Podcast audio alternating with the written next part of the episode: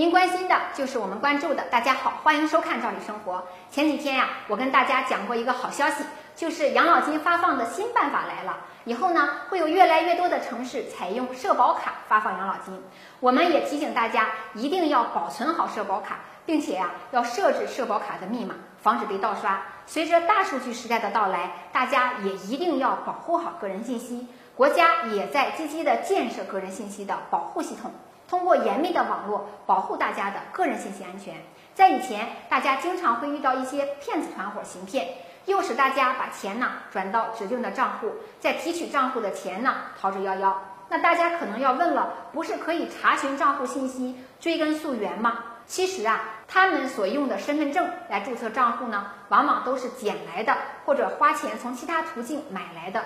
冒用这个身份信息呢来开设账户。因此呢，往往身份证的原主人啊也是受害者。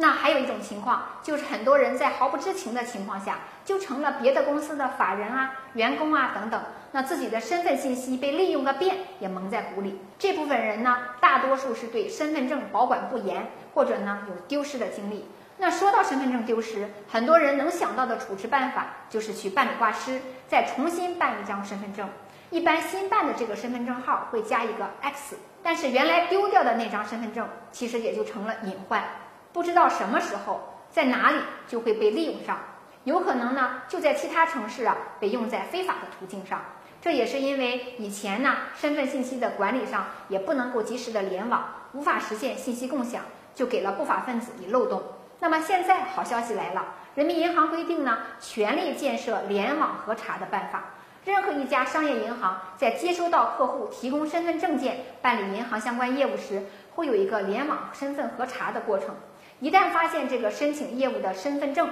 是失效的，以此呢推断这个身份证是被冒用的或盗用的，那么就会在第一时间进行处理，帮助身份证原主人及时止损。这在很大程度上也保护了大家的个人信息，大家呢也不用在身份证丢失以后还提心吊胆，怕再发生跟银行业务相关的损失。目前是银行业务相关的保护办法，其实呢还有其他渠道也需要进一步完善。